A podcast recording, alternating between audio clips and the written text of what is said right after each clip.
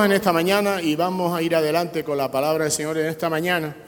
Yo me gustaría eh, hablarles o, hablar, había puesto un título a este tema, a esto que vamos a ver hoy, eh, que no hay atajos para ir al cielo, no existen atajos. A mí me hace gracia, en mi casa ahí hay un atajo que se usaba antiguamente, pero ahora es más cómodo subir en coche, en moto, en la guagua. Y los atajos sí, siempre han sido eh, sinónimos y historias por donde recortar caminos, por donde ir pero justo al cielo no hay ningún atajo. O sea, si algún día has pensado eso, o algún día te dijeran que se puede ir por otro sitio al cielo, que no sea por Jesucristo, entonces te están engañando porque eso no es así. Y si hay algo sano y reparador es caminar. ¿Cuántos están de acuerdo con eso? Yo precisamente soy de los que no camino mucho. Y algunos dirán, pero ¿y por qué estás tan delgado últimamente? Ha sido porque he trabajado mucho en mi casa, pero no por caminar. Pero Obviamente caminar es sano y es reparador y es bueno para el cuerpo, para mantenernos en forma, ¿sí o no? Y en nuestras islas, eh, afortunadamente, eh, hay muchos senderos por donde caminar. Estos días, justamente estos días con la fiesta de, Candelaria, han sido suspendidos todos esos senderos que hay en la cumbre donde personas pueden venir desde muy lejos por, por todos esos montes, a través de las montañas y venir a peregrinar, respetando también su idea, ¿no? Y, hay, en Canarias hay muchos senderos, muchos sitios preciosos, yo no conozco casi ninguno, es una vergüenza que yo lo diga con la edad que tengo y no haya caminado en muchos de ellos, ¿no? Pero hay senderos preciosos como son el de Anaga, no sé cuántos han ido, o senderos donde el verdor, la frescura, son impresionantes. Pero justo La Gomera es una de las islas donde dicen que están más organizados para eso. Por ser una isla pequeña y en comparación con islas grandes como puede ser Tenerife o, Las Palmas, pues es una isla que se, lo ha enrollado bien. Tiene muchos senderos. Y de eso sabe mucho eh, una canciller alemana que se llama Angela Merkel. Y ella justo hace unas horas, ¿saben qué dijo? En las noticias lo leí Decía, dice que ella aconsejaba a todos los alemanes, a sus, a sus conciudadanos de ahí, les decían que, a España, por favor, hasta que esto no se aclare con todo esto que se está viendo a través del virus, etcétera, les recomendaba que no fuesen a España, o sea, mejor dicho, que no fueran a la península. Pero, sin embargo, a las Islas Canarias sí. Ahí sí les decía que podían venir. ¿Y alguno me puede decir por qué ella decía eso tan segura? Porque ella viene por lo menos una vez al año. Y entonces ella sabía lo que está diciendo, no solamente a La Gomera, sino que no hizo, no quitó a ninguna isla, sino dijo, pueden ir a las Islas Canarias sin problema. Y nosotros como cristianos, yo a veces me pregunto si nosotros también estamos, estamos diciendo a la, gente cosas, por ejemplo, como decía Damari, me supo a poco eh, cantar al Señor esta mañana. Y así muchas las riquezas que tenemos en Cristo Jesús, ¿no? Eh, yo me pregunto veces si nosotros somos también capaces de transmitir a las personas y decirles, sí, sí, vengan a la iglesia, adoren al Señor, busquen a Dios en sus casas. Somos así de apasionados como es esta mujer de la isla de La Gomera. Hay caminos como el camino de Santiago, por irnos un poco a caminos más largos, más extensos. El camino de Santiago, eh, dicen, yo no estoy muy puesto en eso, si alguien sabe más de eso me va a perdonar, pero parece ser que el camino de Santiago, por su parte más larga y desde Francia, puede tener aproximadamente mil kilómetros.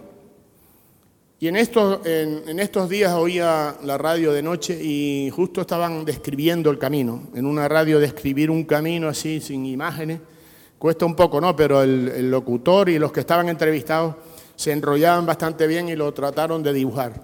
Y ellos comentaban, entre otras cosas, que eso fue lo que me llevó hoy a compartir con ustedes esta palabra de parte del Señor. Eh, comentaban unos que en ese camino eh, hay una especie de atajo donde se ha logrado hacerlo tan bien que siempre va marcado. Ya digo, si alguno está ahí, sabe eso más que yo. Está suficiente marcado a Santiago, a Santiago para que tú no te pierdas, para que tú sigas ese camino, que obviamente se nota porque es muchas miles de personas las que llevan haciendo por muchos años. Pero decía uno de los comentaristas de lo que estaba ahí, que, hay veces que en este camino llega un momento donde de repente ibas para Santiago, para Santiago, y de repente había una bifurcación y la flecha incluso se la giraba, ¿no? Por allí. O sea, en vez de ir a Santiago por allí, pues mira, coge por aquí. Y claro, eso tenía un sentido porque ¿sabes qué querían ellos con todo eso? Eh, pues a pesar que decía Santiago, lo que pretendían eran aquellos que tenían por ahí un hostal, tenían un restaurante, tenían otro tipo de negocio, pues lo que trataban era de llevarlos por ahí.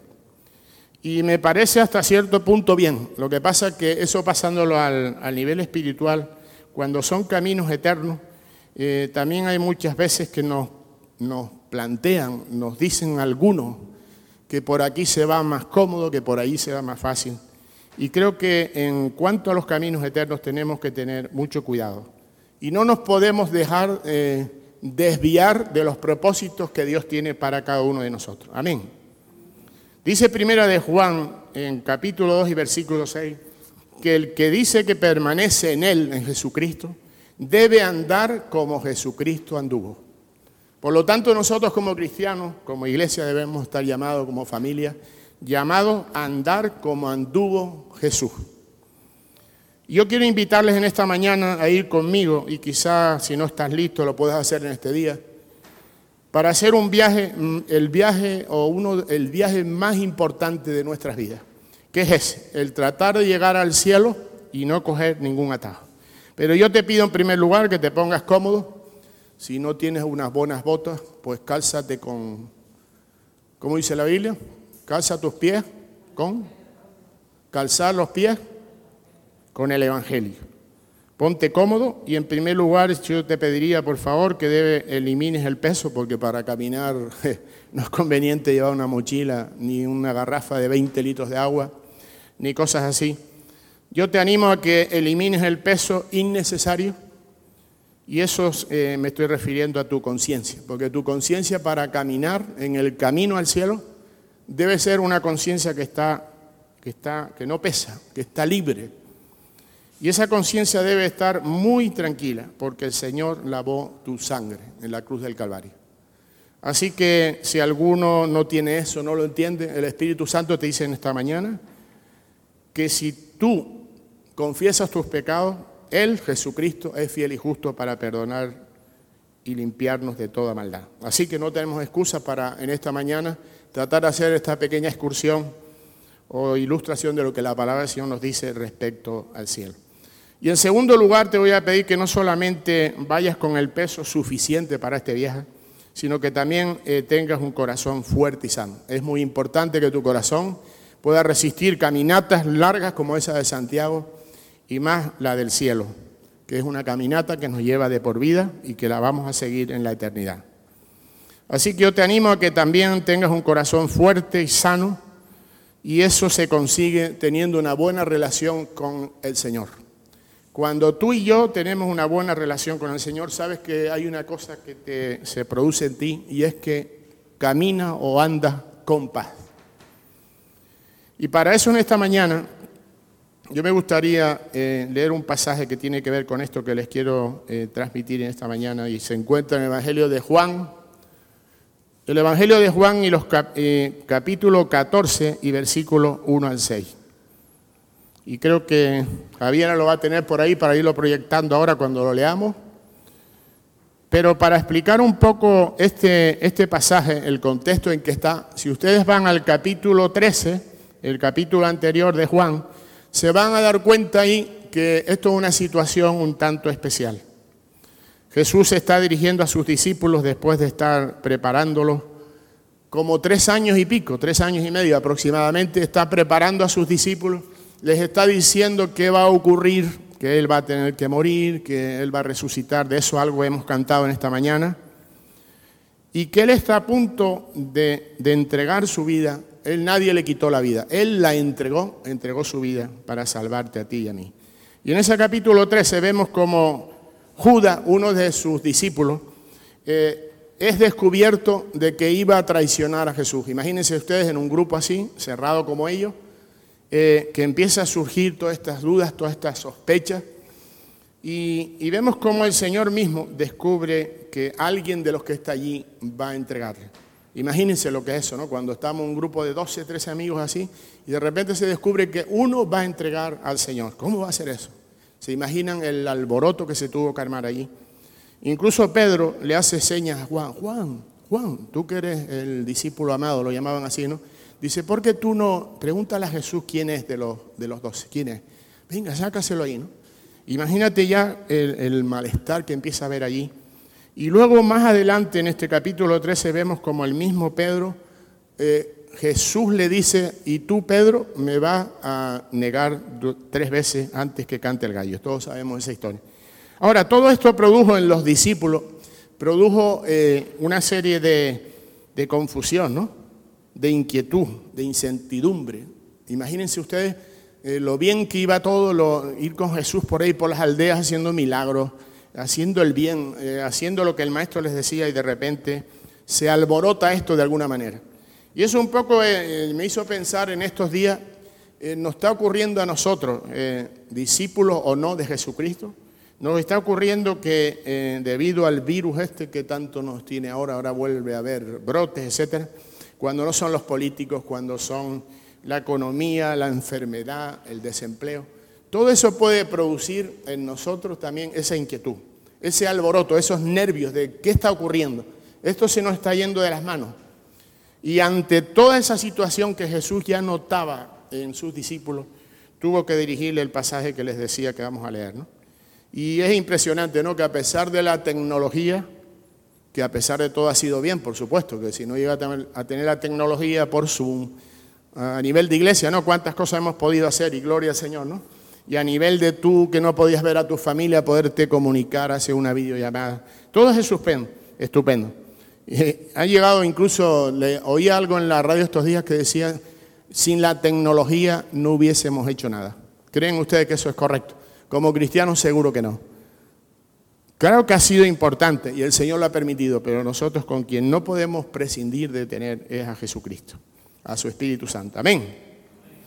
Así que las personas, eh, a pesar de la tecnología, a pesar de que estamos más comunicados que nunca, a pesar que ya tú puedes llamar con tarifa plana, etcétera, etcétera. Y eso antes era normal dentro del mismo país, pero hoy puedes llamar a, Colombia, Venezuela, cualquier país y lo haces desde tu casa y puede ser, eh, puede ser hasta gratis. Ahora, las personas, a pesar de todo eso, yo no sé si ustedes lo perciben o empiecen esta semana a hacer ese ejercicio, a pensar en las personas, en los vecinos que tienes, en algún miembro de tu familia, etcétera, etcétera. Y vas a notar que las personas eh, últimamente están muy confundidas. Las personas están metidas en un cacao, o estamos, porque eh, de alguna manera, de alguna medida, como cristianos también nos afecta, porque somos también de carne y hueso. Y esas personas tienen incertidumbre y están desesperados. Y yo me pregunto, ¿qué estamos haciendo nosotros frente a eso? Si tú hay alguno que ha detectado eso, es una cosa que me parece a mí. Estos días lo hablábamos en casa y, Rudo decía igual, ¿no? En su medio de trabajo también detecta que, hay este problema. Y ahora yo me pregunto, ¿qué estamos haciendo cuando vemos eso? ¿Nos quedamos callados sabiendo dónde se puede ir al cielo y por medio de quién podemos ir al cielo? Así que yo te animo a que te conviertas en en un y una Merkel, que sepa decir por experiencia, yo sé que Jesucristo salva, yo sé que Jesucristo perdona, yo sé que Jesucristo te ayuda en todo lo habido y por haber. Ahora, todas las respuestas, estas que nos podemos hacer, es interesante que la palabra de Dios nos lo dejó escrito para nosotros.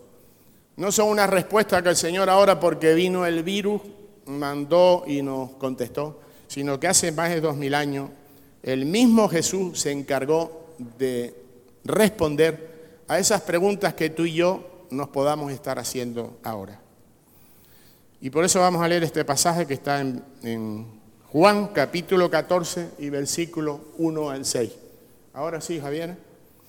Y vamos a ver, yo quiero que ustedes hagan algo, vamos a leer el versículo 1, así que todos por favor. Dice el versículo 1, ¿qué es lo que dice? Lo leemos todos a la vez. No...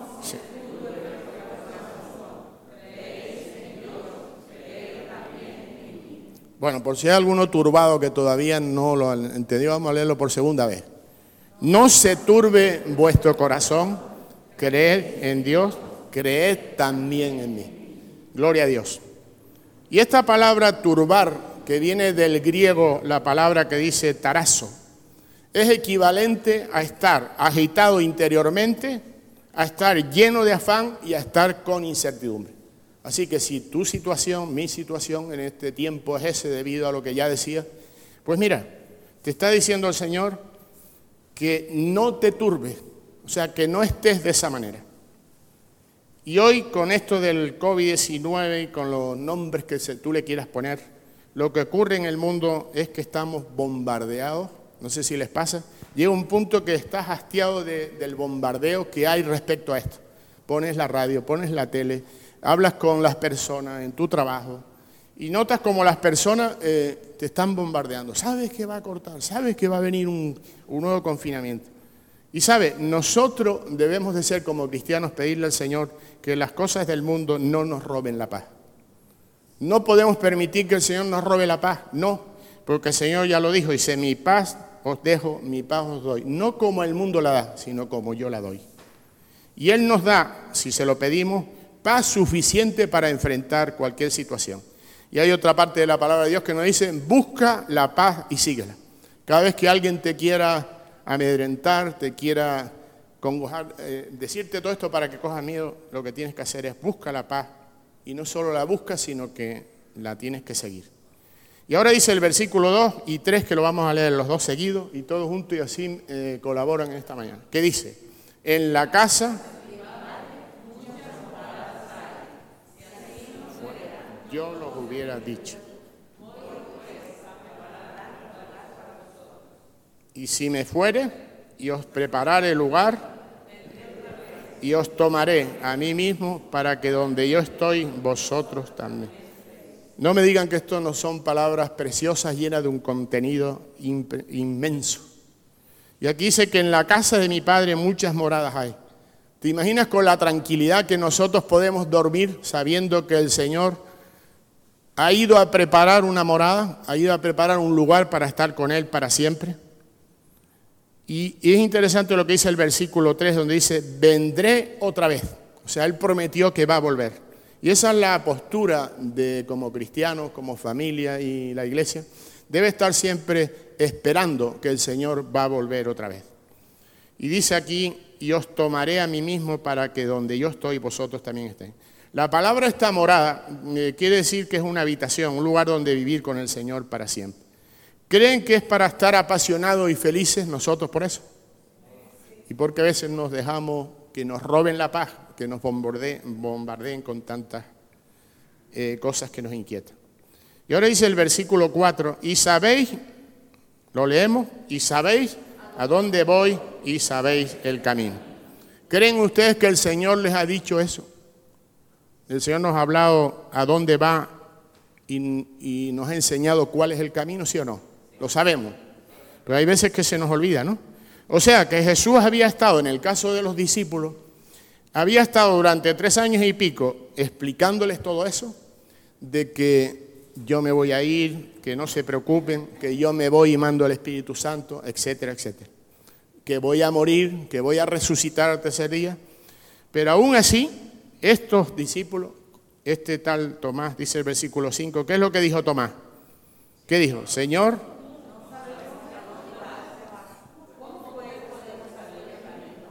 Y tú quizás en esta mañana no te llames Tomás, creo que José y su hermano sí son Tomás de apellido, ¿es, no? Pero no, no es ellos, no son ellos. Pero aquí está este Tomás que dice, ¿cómo es posible? Después de tres años y pico, el maestro diciéndote, enseñándote, explicándote qué iba a ocurrir, porque solo Jesucristo puede saber el mañana, el futuro. Y entonces dice Tomás, Señor, pero, pero ¿a dónde vas a ir? ¿Y cómo vamos a saber cuál es el camino? Y es impresionante cuando Jesús le tiene que decir lo que dice el versículo 6, que dice, Jesús les dijo, yo soy el camino, la verdad y la vida. Nadie, nadie viene al Padre sino por mí. Gloria a Dios. El Señor le tiene que explicar aquí a sus discípulos y nos tiene que explicar a nosotros, seguidores de ellos en este, en este tiempo, de que Jesús es el camino, la verdad y la vida. Y todavía más claro, nadie podrá ir al Padre sino por medio de Él. Y aquí Jesús vemos, como le dice, tres componentes, tres significados bastante fuertes, bastante completos. Y en en primer lugar le dice, yo soy el camino.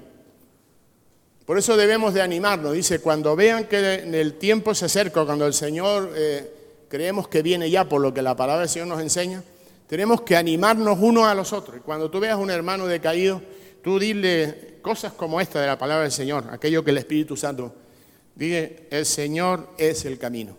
No te preocupes, hermano, no te preocupes, el Señor es el camino. Y la palabra está camino en el original griego es odos con H y significa ir de viaje de un punto a otro. O sea, significa solo un tramo, o sea, un punto de salida y un punto donde llegamos. Y eso es lo que es el camino que Jesucristo está diciéndole aquí a los discípulos y que te dice a ti y a mí hoy. Él no dijo que era uno de los caminos. No, eso no lo dijo él. Él dijo, yo soy el camino. O sea, no hay sino un camino. Hablando espiritualmente, por supuesto. Yo soy el camino. El único puente entre Dios y los hombres es Jesucristo. No hay otro mediador que termine en la casa del Padre. Por eso es tan importante que en esta pequeña excursión o, camino que estamos eh, viendo rápidamente hoy, pues tengamos claro que solo hay un mediador y ese es Jesucristo. ¿No te parece fantástico eso para adorarle todos los días de nuestra vida? Hay camino que al hombre le parece derecho, dice Proverbio, pero su final es camino de muerte.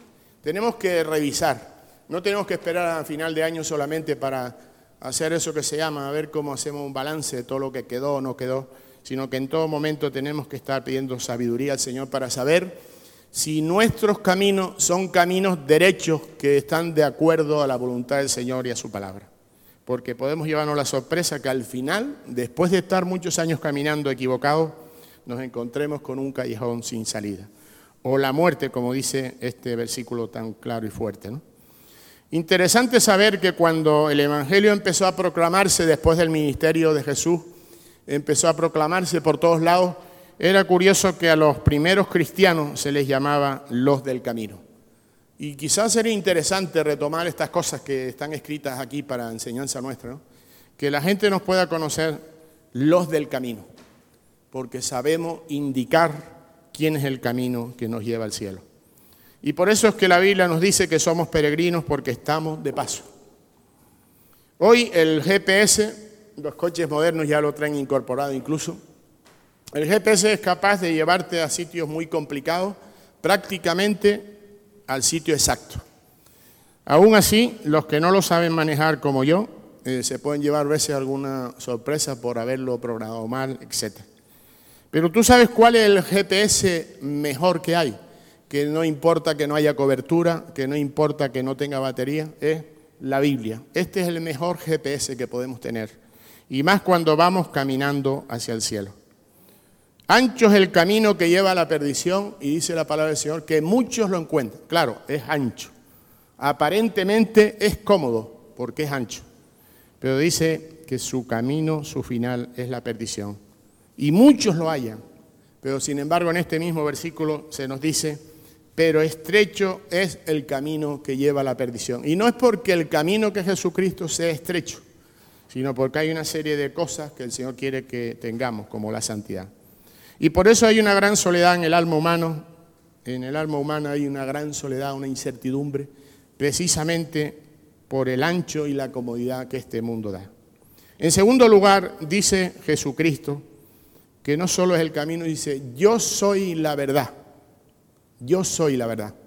Y hoy eh, cuando oímos a los políticos, sobre todo cuando oímos tantas cosas que oímos que da igual lo que tenga que sacrificar para salir adelante y con la mía, y a base de mentiras o lo que sea lo arreglo, pero aquí Jesucristo está hablando de otra cosa muy diferente y él dice, yo soy la verdad.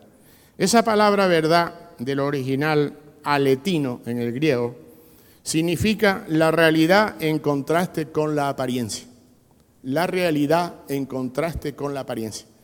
Y si tú humanamente lo piensas, la verdad que, vemos real en estos días es un poco relativa, ¿no? Porque tú puedes ver, qué sé yo, ustedes seguro que se les ocurren más, más ejemplos que a mí, ¿no? Pero hoy en día tú puedes ver un coche brillante, pulido, una maravilla, y después resulta que a lo mejor tiene el motor hecho un desastre, etcétera, etcétera. Y no me quiero meter con las mujeres que sabemos que cuando se levantan no son iguales que cuando Ya están preparadas, ¿no? No, es una broma. Pero cuántas cosas, no. Eh, sí, es verdad, es verdad que mi mujer es guapa, arreglada y sin arreglar. Pero así, las cosas de este mundo, en realidad, eh, muchas veces es una simple apariencia. Por eso la búsqueda de la verdad solo puede ser algo que no cambie. A eso me quería referir. ¿no? Es algo que no cambie. La verdad es aquello que siempre es igual, que es inmutable como el Señor, no cambia. Y eso podemos llamarlo y, se deben, llamamos verdades absolutas. Y lo que la palabra del Señor tiene son verdades absolutas. La Biblia lo es siempre. Ahora, luego están las verdades relativas que son cambiantes. Hoy son de una manera, mañana de otra, depende cómo se avance en, en la investigación, etc. Y la ciencia, ¿cuántas veces cambia? Eh, no tienes más que pensar que hasta el año 2006 o por ahí, el, Plutón este era un planeta y que luego de repente tuvieron que corregir y ya no es. O, o estos científicos renombrados que han dicho, por ejemplo, que en el mar no se transmitía el sonido y luego ocho o diez años después tuvieron que reconocer que sí se transmitía el sonido. Y eso es lo que pasa, veces una simple apariencia. Por eso nos conviene seguir a Jesucristo, que es la verdad absoluta. La Biblia no es algo, de carácter intelectual, sino de moral. Muchas veces podemos tropezar a lo largo de nuestra vida con personas muy inteligentes, que han estudiado mucho, que saben muchos idiomas, que tienen un alto puesto, y sin embargo moralmente son un desastre. Así que por lo tanto la Biblia es algo de carácter moral por encima de todo. Y en tercer lugar y último, la palabra de Dios dice aquí, que no solo Él es el camino, es la verdad, sino que Él también es la vida. Por eso te estás mirando hoy, estás vivo, ¿sí o no? ¿Hay alguno aquí que esté vivo? Gloria a Dios. Jesucristo es la vida, la auténtica vida. Y Jesús no está diciendo que hay muchas vidas. Él no solamente nos dio la vida a nosotros, se la ha dado a los animales, a la, a la naturaleza, sino que también no solo da la vida, sino que Él mismo es la vida. Y da una respuesta aquí de carácter extra radical. Eso está claro, o sea, lo deja bien claro a sus discípulos, lo quiere dejar bien claro entre nosotros en esta mañana. El camino es el medio para llegar al Padre. La verdad define las normas correctas para llegar al Padre. Y la vida es la dinámica con la cual se hace posible ir al Padre. Así que en esta mañana yo te animo, te agradezco que me hayas acompañado en este viaje, en este pequeño andadura para ver eh, muy rápido lo que es el camino al cielo, que es Jesucristo. Y en este camino no solamente te agradezco que si no lo habías hecho todavía estás a tiempo de hacerlo, que tu conciencia esté lavada, que tu corazón esté fuerte porque te relacionas mucho con Él y con su Espíritu Santo, sino que él es la verdad, es la vida. Y así podríamos estar diciendo lo que es el Señor, que el Señor lo es todo, es todo. En este camino que nos lleva al cielo, Jesucristo, tenemos que Él es el agua viva. En un camino normalmente eh, el agua es indispensable, ¿verdad? Dice Jesucristo, yo soy el agua viva. El que beba de mi agua jamás tendrá sed. Qué garantía más grande, ¿no? Para decirle, Señor, cuán grande eres. Jesucristo en esos caminos también nos puede dar hambre. Y Jesucristo te dice en esta mañana, yo soy el pan de vida. ¿Te quieres poner de pie y terminamos?